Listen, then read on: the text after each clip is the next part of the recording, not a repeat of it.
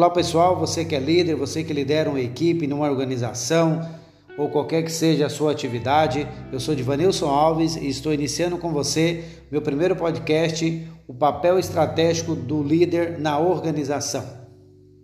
Então, o primeiro, o que, que não pode faltar no líder? O que, que não pode faltar num líder? Primeira coisa que não pode faltar no líder é o desenvolvimento de líderes e equipes. O líder está para formar líderes e o, e o líder está para formar equipe.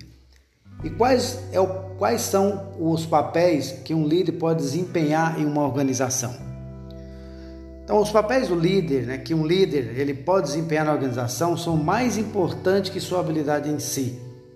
Ou seja, independente das suas habilidades, ele tem que saber assim, quais os papéis ele deve seguir. Quais papéis? Então ele tem que ter conceito-chave. Qual que é o conceito do líder? Cara, o que, que eu preciso ser? O que, que eu preciso desenvolver? Quais papéis eu preciso ter no meu papel como liderança? Então, assim, primeiro, competência, habilidade do líder, e, e aí ele consegue desenvolver o papel no desenvolvimento de um ambiente de motivação e de crescimento é, com a equipe. Então, assim, existem vários estudos né, que, que, que definem a liderança e muitas teorias que falam sobre realmente como se define a liderança. E, e, e várias abordagens e que conta isso, como que o líder deve ser, o líder deve ser assim, deve ser assado.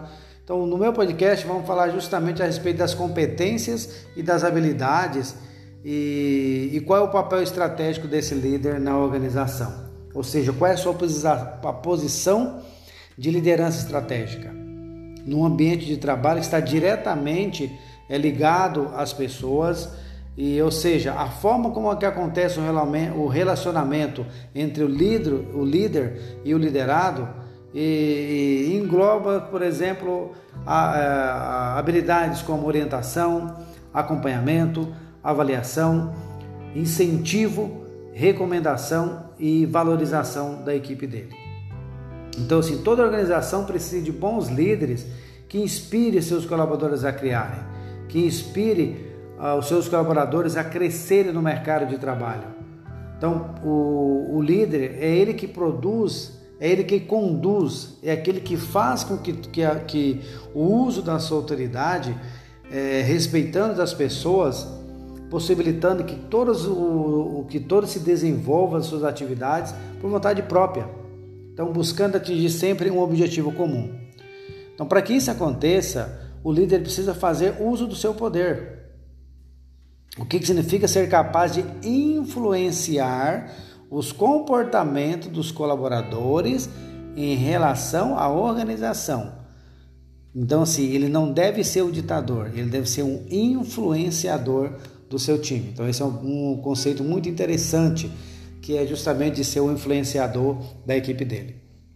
E além disso, é, independente de todas as teorias que se tem por aí sobre liderança, é muito importante ressaltar que as competências e habilidades de um líder devem ser as mesmas que levam a alcançar o sucesso da carreira dele. Então, de modo geral, ah, o líder, a sensibilidade do líder, a habilidade para se adequar a diferentes demandas de contexto é um fator crucial da liderança. Então, quando o líder assume um papel, ele tem que estar apto a se adequar aonde ele está inserido. Então, se o primeiro posicionamento estratégico dele é o que então? É crucial que ele, de modo geral, ele se adeque ao diferente contexto que ele está inserido. E, é claro, todo líder já né, tem experiência, é, no momento que já estudei muita coisa sobre liderança. É, então, assim, eu sei que esses aspectos são estáticos e às vezes ou flexível. Então depende muito do contexto da cultura organizacional que o líder está inserido. Então, assim, eu sou um líder, não, tenho que seguir esse caminho aqui e não tenho flexibilidade. Ou eu não vou seguir esse caminho e ter mais flexibilidade. Então, assim, primeiro, a, a, a, segundo estudo de, de muitos estudiosos, diz que o, alguns atributos do líder exatamente até essa visão orientadora. Então, assim, aquele cara que orienta. Então, se ele tem paixão por aquilo que ele faz, ele tem integridade, ele tem confiança, ele, é, ele tem curioso, ele tem curiosidade e ele é ousado. Então, assim, e tem uma visão de futuro, ou seja, domínio da mudança. E ele assim, as coisas mudam, hoje não é mais assim, amanhã vai ser dessa forma e ele tem que ter domínio dessa mudança. Então, assim, ele tem que ter o desenho da organização, ele tem que se adequar à visão da organização, ele tem que ter assim, aprendizagem e, e, e, e continuidade naquilo que ele está fazendo. Iniciativa, muito, muito importante para que ele também tenha. E incentiva a comunicação e a troca de ideias. E, e ter alto padrão de integridade. Então, isso assim é, é fundamental. E quando a gente fala então de proatividade do líder, quando a gente fala de visão de futuro, quando gente tem a, é, tem a capacidade de priorização, então ele tem um senso de vitória e de oportunidade para todos. Então, se ele abre o caminho para que todos consigam é, ter a mesma oportunidade e as mesmas chances de alcançar o objetivo. Então ele entende, então ele busca primeiro o que? Ele busca primeiro entender. E depois ele procura ser entendido. Então ele, cara, assim, eu quero, eu quero entender meu colaborador. Eu quero entender qual é a missão da empresa. Eu quero entender qual é a visão da empresa. E aí ele busca essa sinergia é, entre a, a, sua equipe. E aí ele tem que fazer, ser muito sensível. Quando a gente fala de sensibilidade do líder, do líder é saber o quê? Como é que eu vou é, valorizar as diferenças individuais de cada um? E como é que eu vou buscar o aprimoramento de, dessa equipe, é, irradiar uma energia positiva, acreditar nas pessoas, procurar o equilíbrio né, nas diferentes esferas ali da, da, da vida dele. É, e assim, o cara tem que estar com preparação física. Então, assim, prática de, de atividade física, realização de exercícios mentais, é, ter uma inteligência emocional e espiritual e visando o que? Visando a autorrenovação. Então, um líder que, que ele não se autorrenova diariamente, constantemente, então assim, ele né, sempre vai ter alguma dificuldade, então ele vai sempre deixar que a dificuldade toma conta dele no meio do caminho. E isso é importante, porque se nós entendemos que o mais importante é o relacionamento entre o líder e os seus seguidores. E, e assim, são dezenas e dezenas e dezenas de habilidades que um líder pode, pode ter para se, tornar um pode ter ou para se tornar um líder, é, evidentemente. Então, assim, como primeiro é fundamental que o líder ele seja um bom ouvinte, é fundamental que ele seja ousado, seja curioso, seja humilde, é, tem que ser sensato, ele tem que ser sensível, paciente, proativo e ser firme. Entretanto, é, a, as mais importantes que as características são os papéis que um líder pode desempenhar. Com, e com base nisso, até muitos autores dizem, por exemplo, que existe é, oito, oito níveis né, de, de, de, de conhecimento do líder que façam com que ele desenvolva bem esses oito papéis aí e que consiste na forma de um líder bem preparado. Então, assim, a, o principal fundamento disso tudo é entender qual é a posição estratégica, qual que é onde meu líder está, onde eu estou inserido e o que, que eu preciso fazer para ser, para ter essa visão de futuro, para ter essa visão de, de busca de habilidades que eu possa desenvolver. Então, assim, e dentre esses oito papéis do líder, principal deles que nós temos são oito, ou seja, o papel de mentor. Então o líder ele deve apoiar os seus colaboradores, ele deve valorizar os seus esforços, ele deve auxiliar no desenvolvimento de pessoas, tanto pessoal quanto profissional. Ele deve ter, né, é, incentivar em treinamento e aprimorar as competências de cada indivíduo. O segundo papel importante do líder é o facilitador.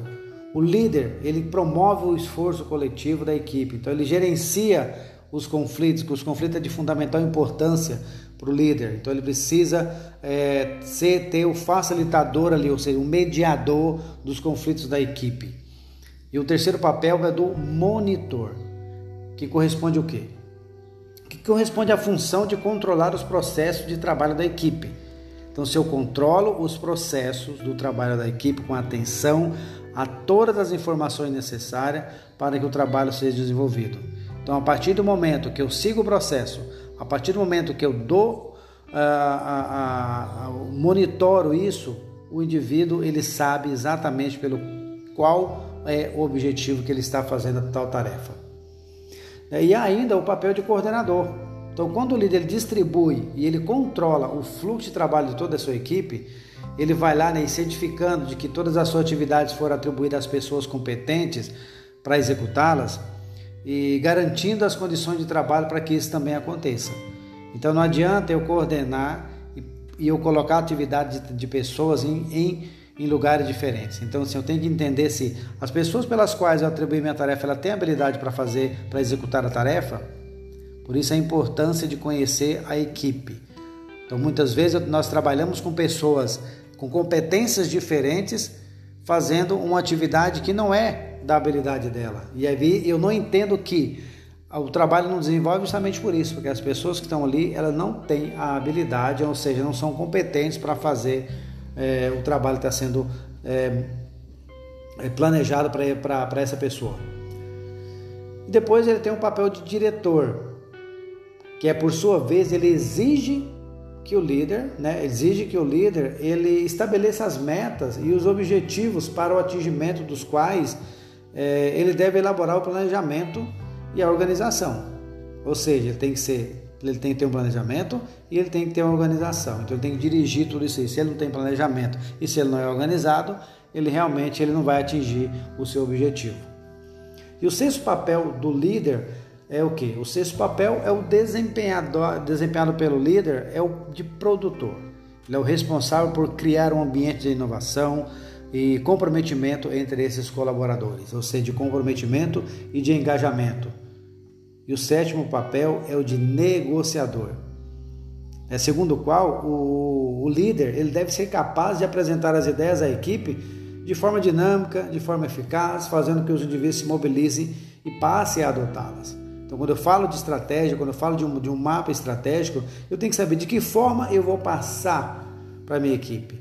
De que forma eu vou barganhar para que as, atividades sejam desenvolvidas?